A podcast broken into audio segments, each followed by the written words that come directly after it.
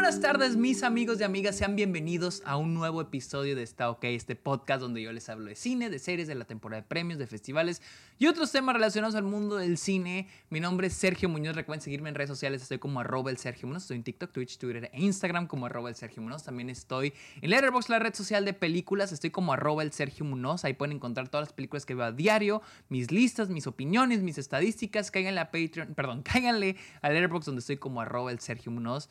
También amigos, los invito a que le caigan a Patreon y se suscriban a Twitch a cambio de beneficios como episodios exclusivos, videollamadas, watch parties, etcétera, etcétera, etcétera. El dinero con el que ustedes me apoyen lo uso para mis proyectos y algunos de mis viajes como el que voy a hacer en Toronto, el que voy a hacer a Toronto en un mes para cubrir el festival de TIFF 2023 para Está OK.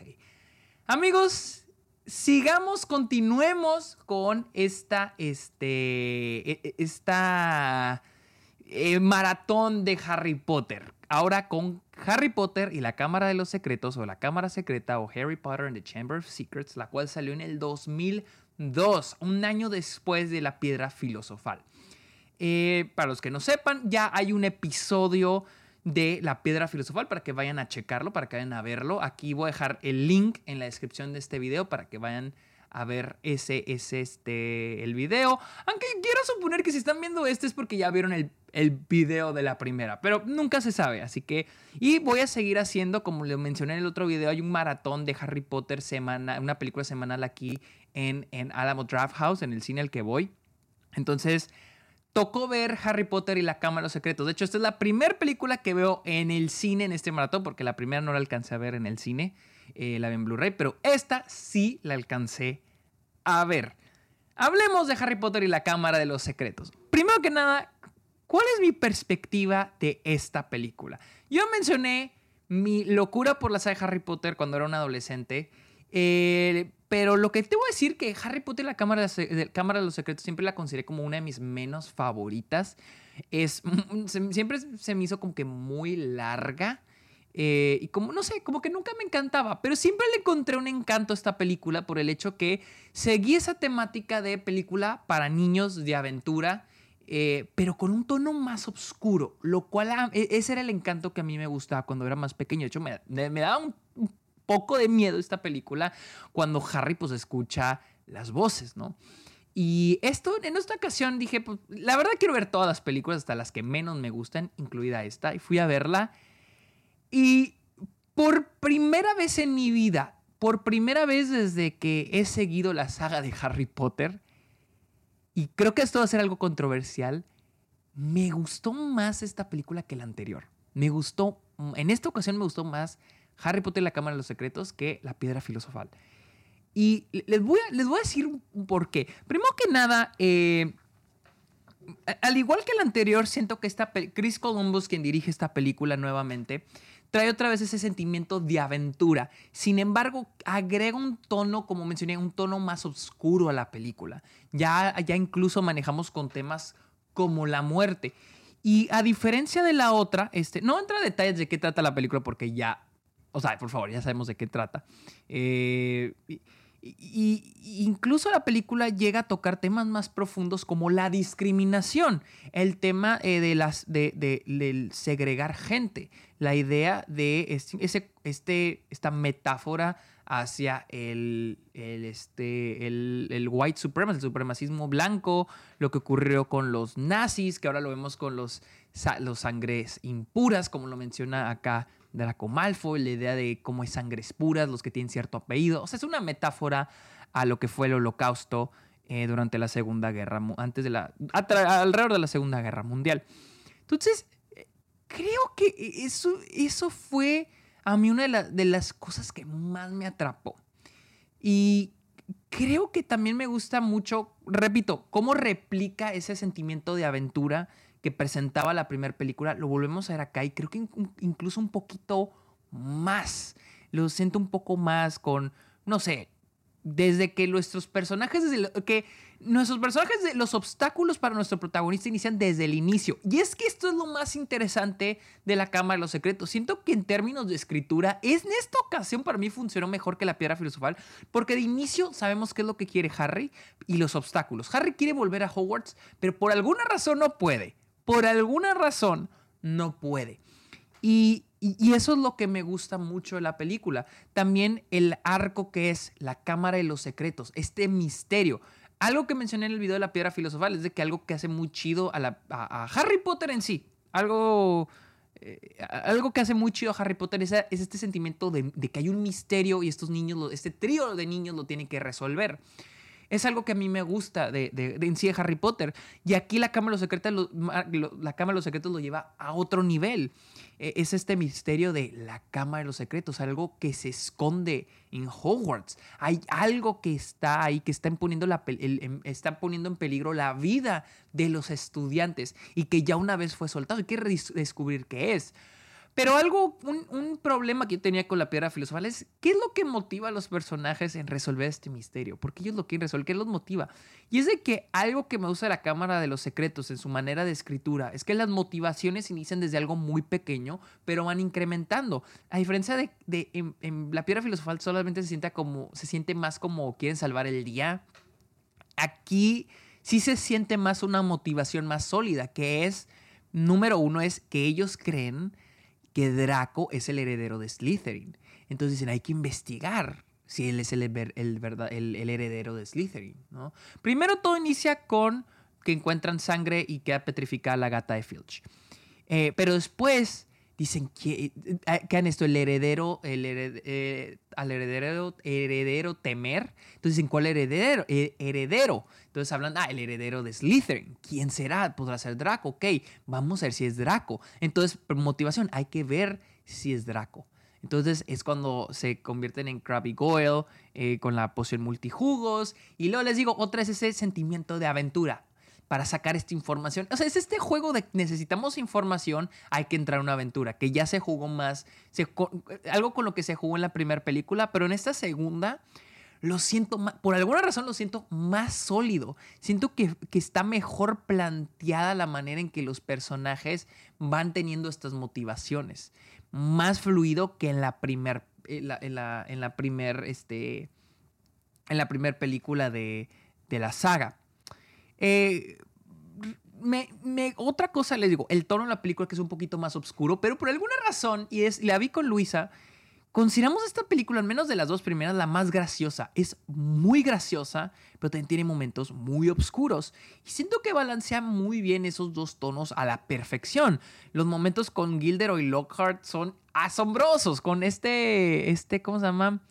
Este Kenneth Branagh, o sea esos momentos son increíbles. Kenneth Branagh es asombroso. Sí, algo que decíamos Luis y yo, porque no sé si sepan ustedes que la, primera opción para interpretar al Gilderoy Lockhart fue Hugh Grant. Y sí pensamos que Hugh Grant hubiera hecho un trabajo mejor. O sea, dice Luis, hasta se siente como que a Kenneth Branagh le, le dijeron de que hazle como si fueras Hugh Grant. Y sí, estado, la verdad sí creo que hubiera estado más chingón. Pero igual Kenneth Branagh hace un gran trabajo y son esos momentos que, que tienen mucho encanto. O sea, la, la, esta secuela sigue teniendo ese encanto de magia. Cuando llegan a, a ¿cómo se dice? Cuando llegan a la madriguera, a la casa de los Weasley, todos esos, esos, esos detallitos mágicos se me hace, pues vaya, muy chingón. O sea, la película sigue teniendo ese aspecto mágico que tiene la primera película.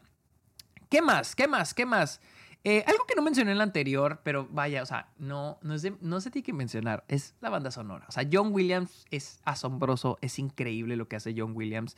El, el, trabajo que hace John Williams aquí, ya agregando un tema para Voldemort, que se me hace una desgracia, que jamás volvieron a retomar el tema de Voldemort en, en esta, en, en la saga, solo se quedó aquí. Para la cuarta película hicieron otro tema de Voldemort que también se me hace espectacular, pero que tampoco volvieron a retomar. O sea, igual John Williams hizo un, increíble trabajo para, para esta película. Sí siento, sí siento en esta película que hay momentos... Ah, siento que con esa película hay momentos que, que están de más o sea, la película dura creo casi tres horas. Esta es la más larga de la saga. Dura dos horas y 51 minutos. Y siento que hay escenas que sí están de más en ella. O sea, por ejemplo, la escena de Quidditch. Yo sé cuando está la Bludger queriendo derribar a, Harry. Sé que es parte de, que, es, que es Dobby. Pero igual, no sé.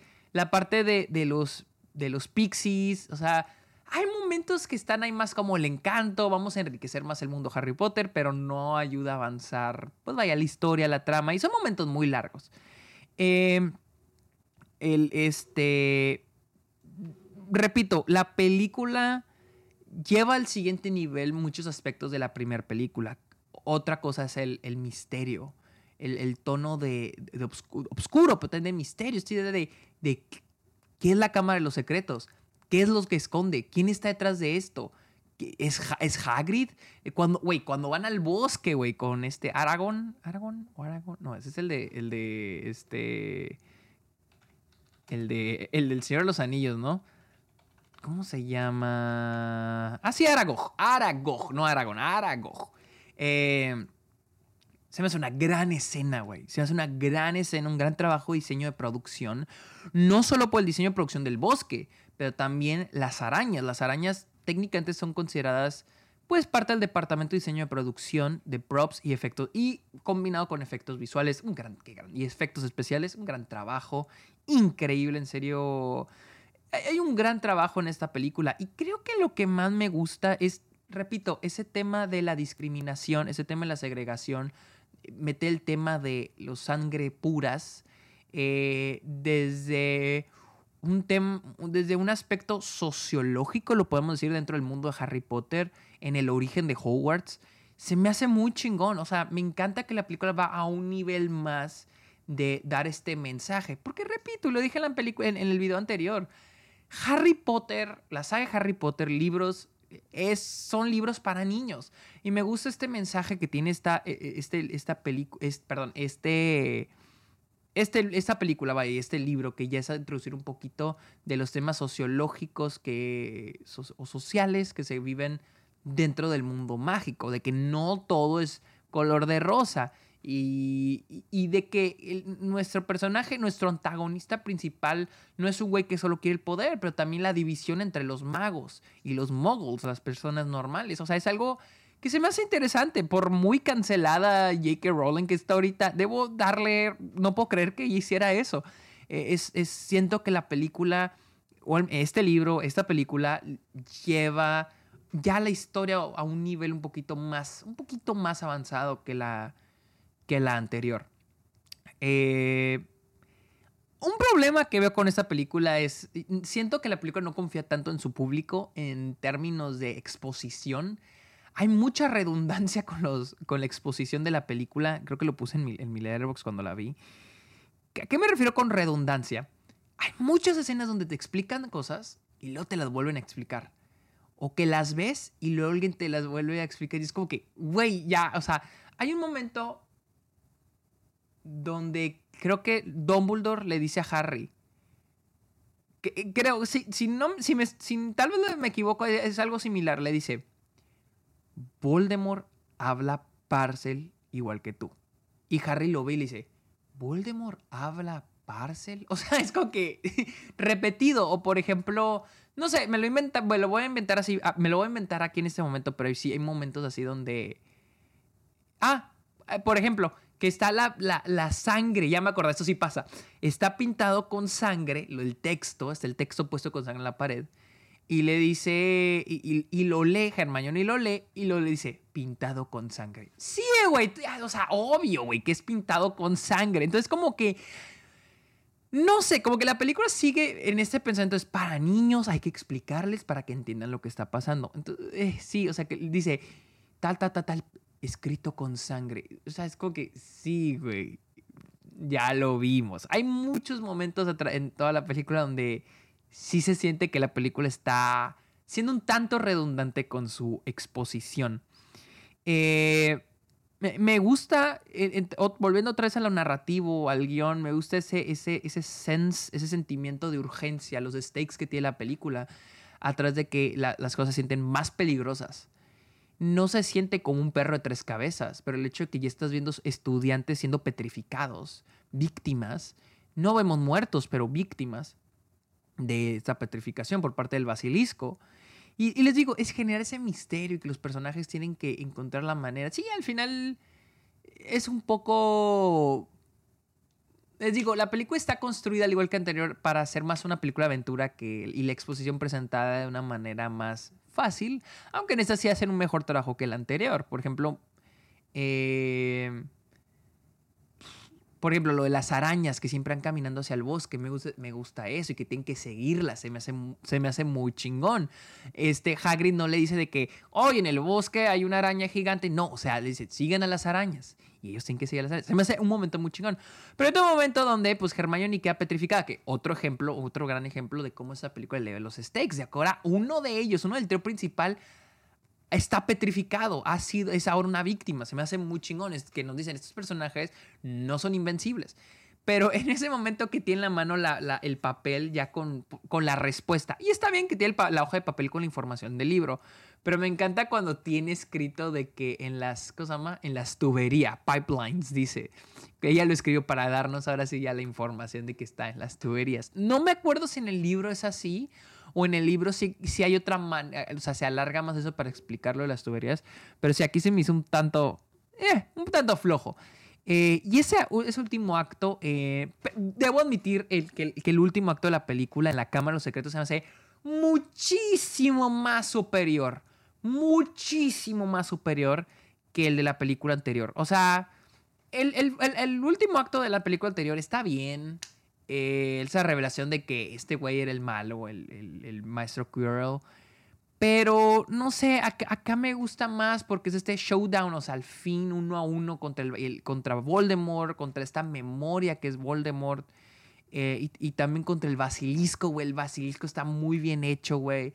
Eh, creo, no sé si, creo que sí también está un poco, hay, hay efectos prácticos ahí que están muy bien logrados, combinados con efectos visuales que, se me hace, que se me hace increíble.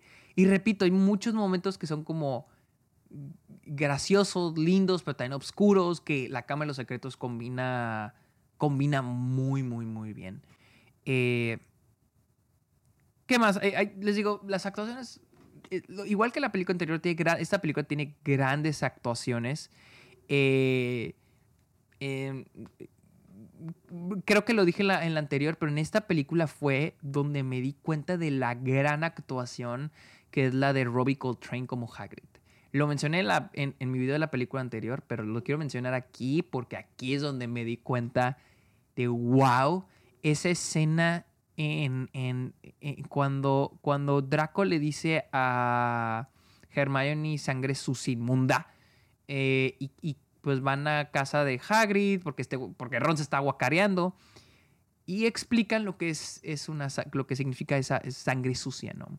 Y es, es, esta, es esta exposición entre Hermione, interpretada por Emma Watson, y el personaje Hagrid, interpretado por Robbie Coltrane. Y es que, güey, o sea, e, ese momento me encanta la actuación de Robbie Coltrane, o sea, y una... Y es lo mismo que dije en, en mi video anterior, es este gigante peludo que duro, que, es, eh, que está, este, que se encarga de lo más rudo de la escuela, de los animales, del bosque, de las plantas. Pero es la cosa más tierna que existe, es la cosa más carismática. O sea, esto, esto que transmite, la, transmite este sentimiento de abuelito, güey, que Robbie Coltrane hizo increíble, que descanse en paz al gran Robbie Coltrane, que es una gran actuación. Eh, es, para mí es la mejor actuación de la película, de estas dos películas, Robbie Coltrane como, como Haggard, sin, sin, duda alguna. No sé qué más decir, los efectos visuales es una gran mejora a la anterior, a pesar de que la, la anterior se me hace que tiene grandes efectos visuales que han envejecido bien. Tal vez muchos estén en desacuerdo conmigo, pero al menos a mí siento que los efectos visuales de estas dos películas han envejecido bien. Eh, incluso comparándolas con, con, películas de, de, ahora. Les digo, esta es una película que, al menos a mí en esta ocasión me gustó más que la anterior, porque de inicio obstáculos para Harry... Y sí, digo, tiene también que ver el hecho de que ya para este punto el mundo de Harry Potter ya está más introducido, el mundo mágico ya está más acentuado que en la película anterior. Entonces ya no hay, ya no se tiene que, que invertir tiempo en en, en, introducir más del mundo. O sea, de inicio, güey, que de inicio que Dobby aparece, que no pueden entrar a la estación, no hay tres cuartos, que tienen que agarrar el, coche, el, el Ford Anglia, que tienen que volar y luego se topan con el, con el, este, el sauce boxeador, güey. O sea, me encanta que es eh, obstáculo, ah, después otro obstáculo, obstáculo, obstáculo, obstáculo, obstáculo. Siento que, no sé, a mí fue lo que más me gustó esta película. Se, sintió más aventuresca, se sintió más, con, más misteriosa, más oscura, pero sin perder ese sentimiento de aventura y sin perder ese encanto, que incluso esa comedia que suele tener eh, Harry Potter.